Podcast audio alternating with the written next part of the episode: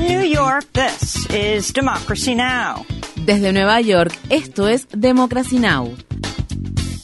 Democracy Now! es un noticiero internacional de radio y televisión que se transmite desde Estados Unidos a través de Internet en democracynow.org.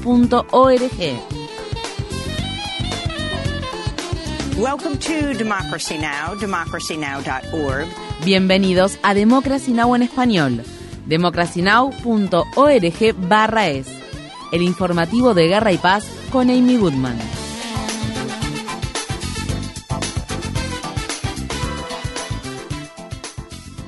En Brasil, el candidato del Partido de los Trabajadores, Luis Ignacio Lula da Silva, se convirtió en el nuevo presidente electo luego de ganar los comicios por un estrecho margen, lo que marca un regreso sorprendente para el exdirigente sindical de 77 años, quien reemplazará al ultraderechista Jair Bolsonaro. Lula regresará a la presidencia luego de haber estado un tiempo en prisión por cargos de corrupción que luego fueron desestimados. El presidente electo habló el domingo por la noche. La mayoría del pueblo brasileño dejó bien claro que deseja más y no menos. La mayoría de los brasileños dejaron bien en claro que quieren más y no menos democracia, que quieren más y no menos inclusión social, que quieren más y no menos oportunidades para todos, quieren más y no menos respeto y entendimiento entre los brasileños.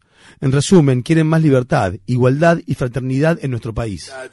Igualdad, fraternidad en nuestro país. Jair Bolsonaro aún no ha reconocido la derrota ni ha hablado públicamente. En el periodo previo a las elecciones, Bolsonaro y sus aliados sembraron dudas sobre el sistema electoral, sugiriendo que probablemente no acepte una derrota. Sin embargo, algunos partidarios de alto perfil de Bolsonaro han reconocido el triunfo de Lula. Durante su único mandato, Jair Bolsonaro lideró una respuesta desastrosa a la pandemia de la COVID-19, atacó a los medios de comunicación y a quienes lo criticaban y aceleró la destrucción de la Amazonía.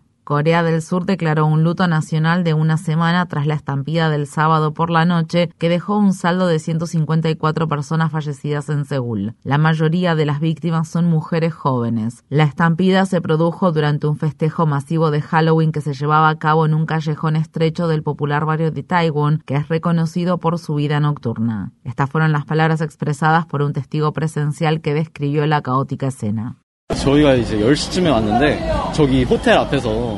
Cuando llegamos aquí alrededor de las 10 pm, vimos una escena que parecía salida de una película frente al hotel que está allá, como las cosas que suceden durante una guerra. Había personas haciendo reanimación cardiopulmonar aquí y allá, y la gente entraba corriendo. Todo estaba fuera de control. La situación estaba completamente fuera de control. A pesar de la gran cantidad de personas que asistieron al festejo, muchos testigos señalaron que había poca seguridad o equipos de control de multitudes supervisando el evento y culparon al gobierno por no evitar dicha tragedia. Según informes locales, asistieron hasta 100.000 personas al festejo del sábado por la noche. Las autoridades están investigando los hechos y el presidente de Corea del Sur, Yoon Suk Yeol, ordenó al gobierno revisar las medidas de seguridad que había en el lugar. En Ucrania, Rusia realizó bombardeos masivos con misiles contra infraestructura crítica en Kiev y otras ciudades importantes. Los residentes de Kiev informaron cortes en el suministro eléctrico al tiempo que el alcalde de la ciudad dijo que el 80% de los habitantes se habían quedado sin suministro de agua potable. Por su parte, Moscú se retiró el sábado de un acuerdo que permitía que se exportara grano desde los puertos ucranianos tras acusar a Ucrania de atacar con drones su flota del Mar Negro. La ONU advirtió que la medida podría agravar aún más el hambre en el mundo y afectar a los precios de los alimentos. El presidente de Ucrania Ucrania, Volodymyr Zelensky, pidió a los organismos internacionales que hagan que Rusia rinda cuentas por poner fin al acuerdo. ¿Cómo puede Rusia ser parte del G20 si deliberadamente genera hambruna en varios continentes? Eso no tiene sentido. No hay lugar para Rusia en el G20. A pesar de que Rusia se retiró del acuerdo, este lunes zarparon 12 barcos con cargamentos de grano de los puertos ucranianos. La ONU, Ucrania y Turquía dijeron que continuarán con las exportaciones. En Somalia, al menos 100 personas murieron y otras 300 resultaron heridas luego de que dos coches bomba explotaran en una concurrida intersección de la ciudad capital Mogadiscio. Las explosiones tuvieron lugar cerca del Ministerio de Educación y arrasaron varios edificios, lo que liberó columnas de humo y polvo al aire. El grupo Al-Shabaab, que está vinculado a Al-Qaeda, se ha adjudicado la autoría del ataque. Entre las víctimas fatales se encuentra el periodista somalí Mohamed Isse Hassan, que trabajaba para el canal de noticias M24 TV. Estas fueron las palabras expresadas por un sobreviviente del ataque. Éramos cuatro en la tienda y uno estaba gravemente herido y sangraba mucho. Yo también sangraba. Estaba oscuro y había humo negro por todas partes. Me las arreglé para salir de la tienda y obtener ayuda. Vi muchos cadáveres y a personas heridas que pedían ayuda. En India, al menos 141 personas murieron el domingo después de que un puente peatonal colapsara en el estado occidental de Gujarat. El puente, que fue construido en el siglo XIX, colapsó debido al peso de los peatones, lo que provocó que cientos de personas cayeran al río Machu. El puente de era colonial acababa de ser reparado por una empresa privada y llevaba abierto al público solo cuatro días. En Estados Unidos se espera que Paul Pelosi, esposo de la presidenta de la Cámara de Representantes de Estados Unidos, Nancy Pelosi, se recupere por completo después de haber sido atacado con un martillo por un intruso que irrumpió en su casa de la ciudad de San Francisco en la madrugada del viernes. Paul Pelosi fue sometido a cirugía tras sufrir una fractura de cráneo y otras lesiones. Según se informa, el agresor gritó ¿Dónde está Nancy? Durante el ataque. La presidenta de la Cámara de Representantes se encontraba en Washington, D.C. en ese momento. La policía arrestó al sospechoso David DePape, un hombre blanco de 42 años que había hecho publicaciones en Internet sobre conspiraciones de extrema derecha y comentarios cargados de antisemitismo y odio. El sábado, Nancy Pelosi se pronunció en relación al ataque en una carta dirigida a sus compañeros del Congreso, donde dijo que ella y su familia están desconsolados y traumatizados. Algunos demócratas han criticado a los republicanos por su silencio y por permitir el aumento de la violencia política en los últimos años. La congresista Ilhan Omar publicó en Twitter, un nacionalista blanco de extrema derecha intentó asesinar a la presidenta de la Cámara de Representantes y casi mata a su esposo un año después de que insurrectos violentos intentaran encontrarla y matarla en el Capitolio y la respuesta del Partido Republicano es ignorar o menospreciar el hecho. Mientras tanto, el nuevo dueño de Twitter, Elon Musk, tuiteó un enlace a un artículo de un sitio conocido por difundir falsa que hablaba sobre una teoría conspirativa de derecha en relación al ataque. El sitio web conservador llamado Santa Monica Observer había publicado anteriormente que Hillary Clinton había muerto en el ataque del 11 de septiembre de 2001 y que había sido reemplazada por una doble. Musk publicó el artículo en respuesta a un tuit de Hillary Clinton, pero lo eliminó horas más tarde. En Estados Unidos, un grupo de activistas contra el cambio climático y por la vivienda digna cortó el tránsito en la avenida Park de la ciudad de Nueva York por día consecutivo el sábado, fecha en que se cumplió el décimo aniversario del huracán Sandy, para exigir que los bancos y las grandes corporaciones dejen de financiar la industria de los combustibles fósiles y que la gobernadora del estado de Nueva York, Kathy Hochul, imponga impuestos a los neoyorquinos ricos para promulgar un New Deal ecológico. Decenas de activistas fueron arrestados la semana pasada durante las movilizaciones que se realizaron frente a las sedes de JP Morgan Chase y BlackRock y frente al edificio de apartamentos del director ejecutivo de BlackRock, Steven Schwarzman. Las manifestaciones fueron organizadas por las organizaciones Rebelión contra la Extinción, New York Communities for Change y Sunrise New York City, entre otras. En Irán, los manifestantes han desafiado las amenazas de la Guardia Revolucionaria y han continuado saliendo a las calles a protestar. El domingo, las fuerzas de seguridad lanzaron gas lacrimógeno y dispararon contra estudiantes en universidades de todo el país. Los manifestantes siguen saliendo a las calles a pesar de que el jefe de la Guardia Revolucionaria, Hossein Salami, emitiera una severa advertencia durante el fin de semana. Dejen a un lado la maldad. Hoy es el último día que se alterará el orden público. No salgan más a la calle.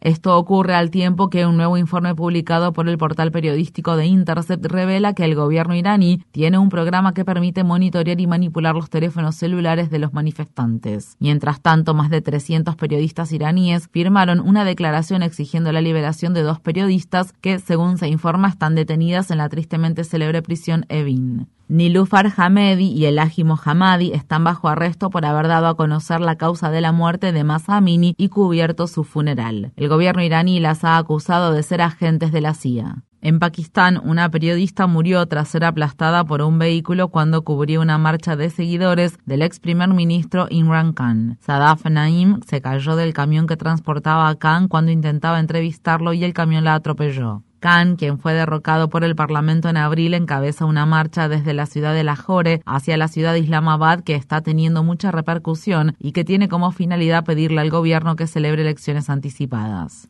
En Haití, testigos dicen que el periodista Romelo Vilsain murió tras ser alcanzado por los disparos de la policía el domingo, después de que los reporteros se reunieran en una comisaría para exigir la liberación de uno de sus colegas detenidos. La semana pasada, el periódico más grande de Haití, Le Noveliste, dijo que iba a suspender la publicación de su edición impresa debido a los graves problemas de seguridad que afectan a su producción y distribución. El reportero de Le Noveliste, Robertson Alphonse, sobrevivió a un tiroteo que tuvo lugar la semana pasada. La crisis política del Líbano se profundizó este fin de semana después de que el presidente Michel Aoun abandonara el domingo su cargo sin que haya un sucesor y en medio de una economía en ruinas. El Líbano está gobernado en este momento por un gabinete interino y un primer ministro designado que no ha logrado formar un gobierno en los últimos seis meses. Esto ocurre al tiempo que el país se ha estado recuperando de la explosión mortal de 2020 que tuvo lugar en el puerto de la ciudad de Beirut y del colapso financiero de 2019 que empujó a más del 80% de la población a la pobreza y provocó protestas masivas contra el gobierno. Como uno de sus últimos actos como presidente, Michel Aoun firmó el jueves un histórico acuerdo mediado por Estados Unidos destinado a demarcar las fronteras marítimas entre el Líbano e Israel. En China, los trabajadores han abandonado una fábrica de Foxconn que ensambla iPhones para evitar el posible confinamiento y otras restricciones tras un brote de COVID-19 en la ciudad de Zhengzhou. Las imágenes de los videos que se publicaron en Internet muestran a los trabajadores saltando una cerca fuera de la fábrica de Foxconn y abandonando el lugar a pie por las carreteras. China ha establecido una política estricta de cero COVID durante la pandemia, por lo que los trabajadores migrantes a menudo se quedan atrapados lejos de sus hogares a causa de las rigurosas medidas de confinamiento que el gobierno aplica en las grandes ciudades. En la República Democrática del Congo, 11 personas murieron tras una estampida que se produjo en un concierto del músico Fali Ipupa en un estadio de la capital Kinshasa. El ministro del Interior culpó a los organizadores por las muertes y dijo que el enorme estadio estaba desbordado en su capacidad.